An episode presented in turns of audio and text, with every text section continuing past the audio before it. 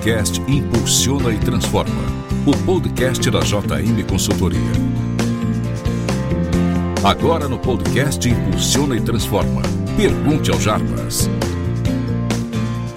Bom dia, boa tarde, boa noite. Bem-vindos a mais um podcast Impulsiona e Transforma, o podcast da JM Consultoria.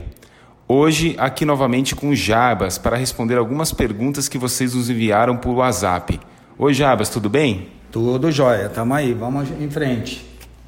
Quer mandar sua pergunta? É só nos responder direto que selecionaremos algumas para responder no próximo podcast. Vamos lá, Jabas, responder algumas perguntas? Vamos. A primeira pergunta que eu selecionei para a gente ler hoje é a seguinte: Jabas, estou pensando em abrir um negócio e colocar meu irmão como sócio. Temos um excelente relacionamento e eu confio 100% nele. Porém, ele não tem conhecimento nenhum e eu vou ter que treinar ele em praticamente tudo. Seria melhor eu colocar ele como funcionário e não como sócio? Essa é uma pergunta bem interessante e a gente tem encontrado muito, muito, muito problema nas empresas por essa decisão muitas vezes equivocada. Então, até no meu livro eu escrevi, no primeiro capítulo, sociedade, primeiro que sociedade, se você puder não ter, seria excelente. Mas, como a maioria das empresas são constituídas por uma sociedade, nós temos que ter muito claro que uma coisa é família, outra coisa é a empresa. Pensando na empresa e pensando no business, no negócio, você sempre deve escolher um sócio pela competência né? E principalmente se essa competência completa com a sua em prol do negócio. Que os dois tenham a mesma visão do negócio, experiência na área que estão atuando, capacidade muitas vezes de até investir numa hora necessária da empresa. Então, isso é fundamental. Claro que relacionamento, família são assuntos extremamente importantes mas esses assuntos ficam em segundo plano quando você trata de um negócio. O sócio ideal é aquele que te completa, que faz aquilo que você não faz e que consegue caminhar na mesma direção rumo aos objetivos principais da empresa.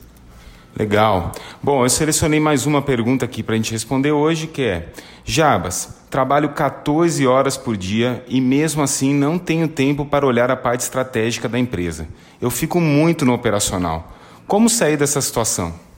É, isso aí é muito comum nos dias de hoje, a gente está encontrando nas empresas. A gente vem de uma situação econômica muito complicada e os empresários tiveram que enxugar muito a estrutura e eles acabam deixando de ser empresário para ser empresidiários. Eles acabam assumindo funções operacionais é, para não comprometer o resultado diário da empresa. Só que com isso eles acabam comprometendo o futuro do negócio. Então, toda vez que me perguntam isso, eu falo: ó, isso é um processo gradual, mas que tem que começar. Como?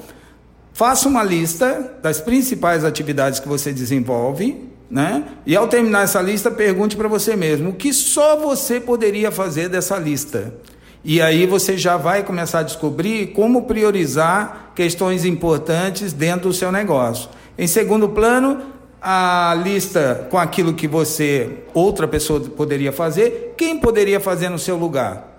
E aí vem a terceira pergunta, mais importante de todas: o que só eu poderia fazer que eu não estou fazendo? Quando você fizer essas três perguntas, garanto que você vai começar a mudar o seu processo dentro da empresa e principalmente mudar a sua mente para que você consiga tirar mais resultado do negócio.